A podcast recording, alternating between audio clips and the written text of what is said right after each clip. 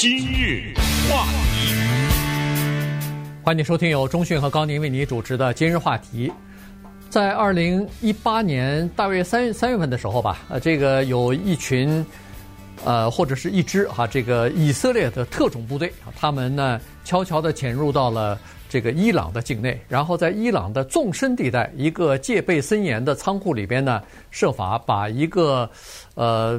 保险箱给打开了，在保险箱里边，他们窃走了大概五千页的一个绝密文件啊。这份文件呢，主要说的是伊朗当时在计划进行的核子的武器的研发。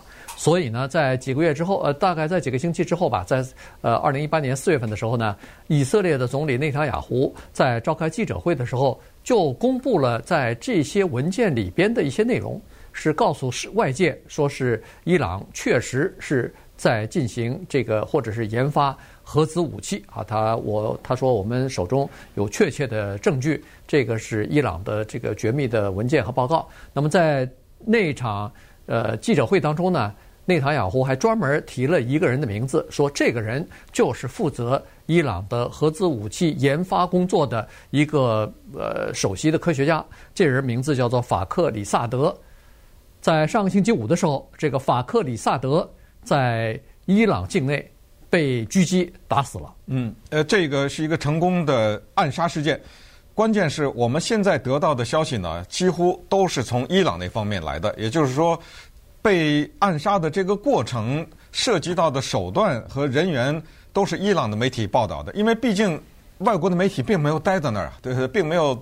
埋伏在那儿，已经事先知道，所以报道全是来自于他。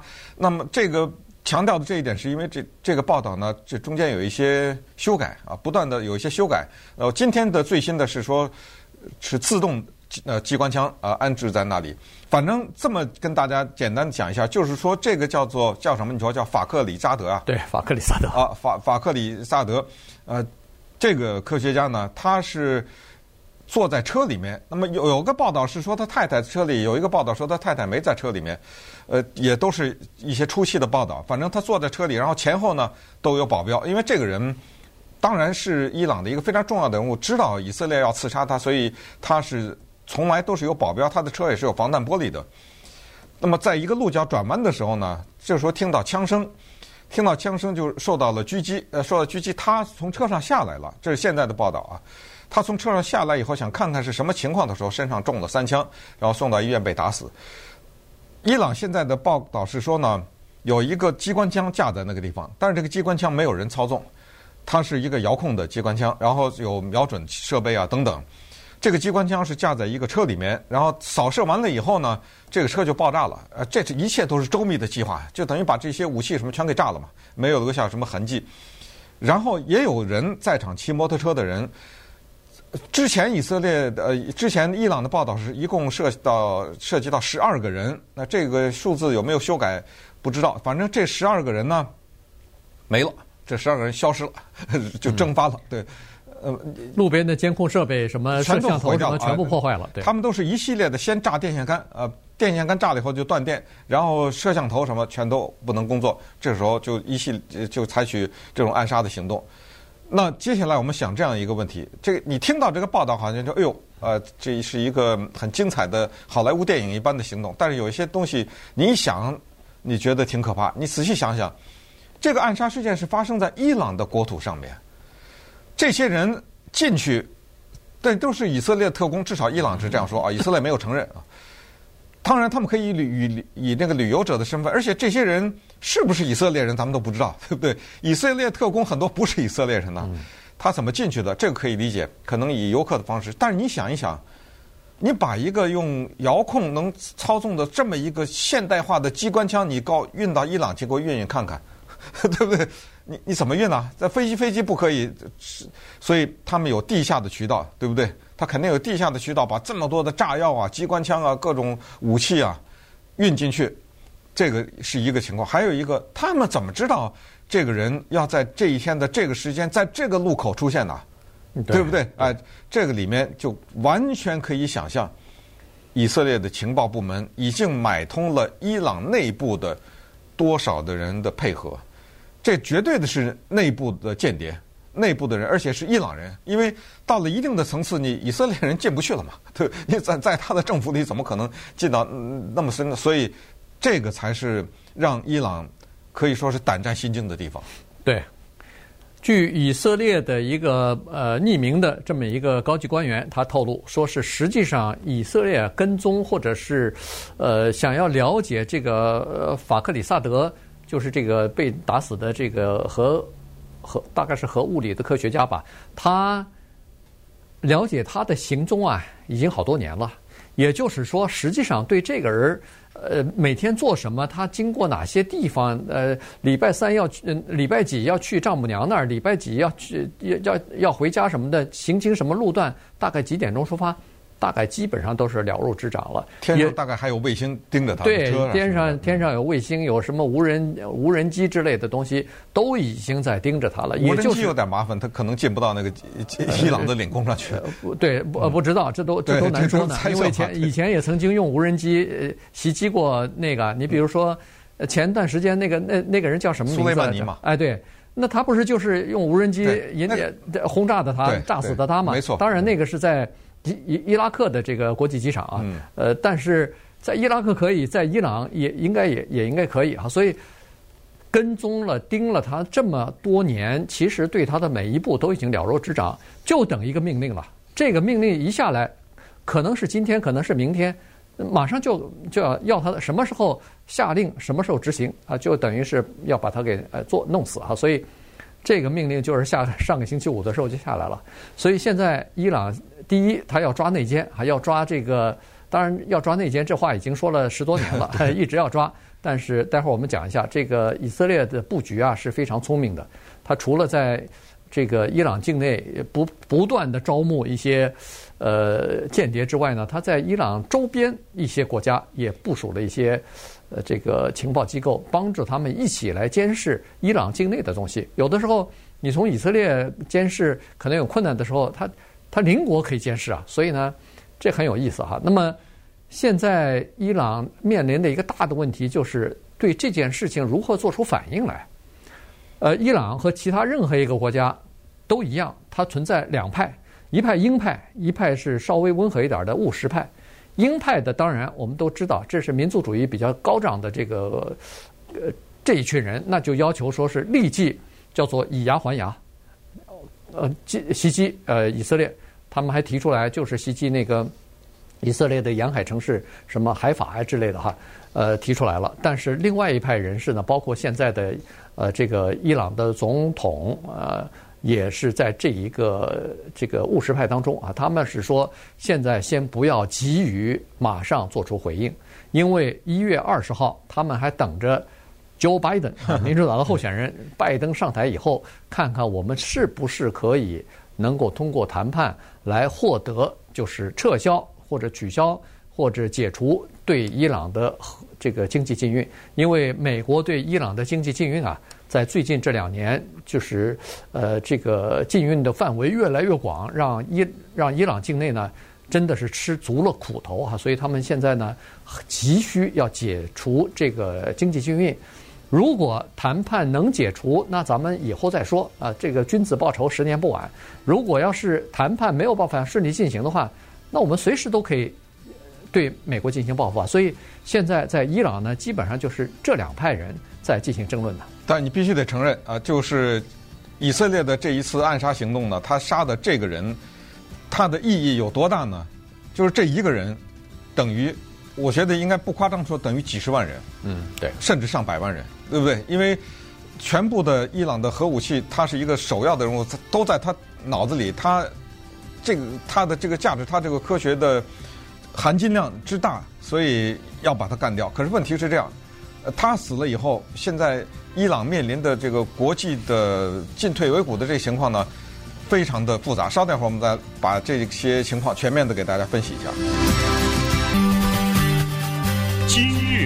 话题，欢迎继续收听由中讯和高宁为您主持的今日话题。这段时间跟大家讲的呢是伊朗的这个和科学家吧，在星期五的时候呢被暗杀了哈。这个呢是呃，如果了解的话，这个就算是伊朗呃，不是这个以色列啊，多年来的一个国策啊，一个他们的战略的这么一个打击啊，就是呃，这个策略呢，就是在不仅是在伊朗了，在以色列周围的这个阿拉伯国家，尤其对他有敌对情绪的这些国家，不允许他们有核子武器啊。这个是伊朗的这个呃，是伊拉克的呃，以色列的国策，呃。几十年来，他们一直是采取的这个措施啊，也就是说，只要你这个国家对我们以色列是敌对的，我就不许你发展核子武器。所以，一般来说，只要是有核子武器项目，这些科学家还有和发研发或者生产这个核原料的这些呃设施啊，基本上就是以色列的打击对象。在六十年代，曾经对伊朗。呃，对这个埃及进行过打击，在七十年代对伊拉克进行过这个定点的打击，还就是呃谋杀他呃暗杀他们的这个科学家什么的。那到了二零一零年到二零一二年呢，是对伊朗进行过多次的这个袭击行动，至少有五名呃这个和呃核子武器相关的伊朗的科学家就被以色列方面呢。给暗杀掉了。嗯，他们暗杀的手段非常的高明。呃，有一个科学家是在实验室里做实验，神不知鬼不觉的被毒死了。嗯，对，这是要买通多少人，你才能把这个毒弄到那实验室里面去啊？对不对？这都是核子实验室，这都是呃非常保安很强的这个地方。还有的呢，是有一个科学家在家里那个车库门关车库门的时候。他不知道旁边不停了个摩托车，那摩托车其实上装满了炸弹，他那个车库门还没关上呢，轰的一下，那摩托车炸了，把他给炸死了。还有的是在车里，这个车还在行进着呢。这个科学家坐在车里面，一个人骑着摩托车，手里拿了一个磁铁炸弹。这个磁铁炸弹就是他摩托车你呃在你的车就并行行驶，然后你的车不是有的时候快，有的时候慢吗？有时候快到了红绿灯的时候，你就稍微慢一点嘛，对不对？他在你的旁边，把这个磁铁炸弹往你的车门上一放，一拉油门跑了，轰的一下被炸死了。嗯，这个科学家还有的当然就是直接的狙击，就是红绿灯的时候，他看准了你这车停在红绿灯，他也是骑着摩托车跑到你这前面一阵扫射开走了。关键是他他们的这些暗杀行动的成功率之高，还有就是说他们不搭人进去啊，嗯，他们执行任务的人都不搭进去，这。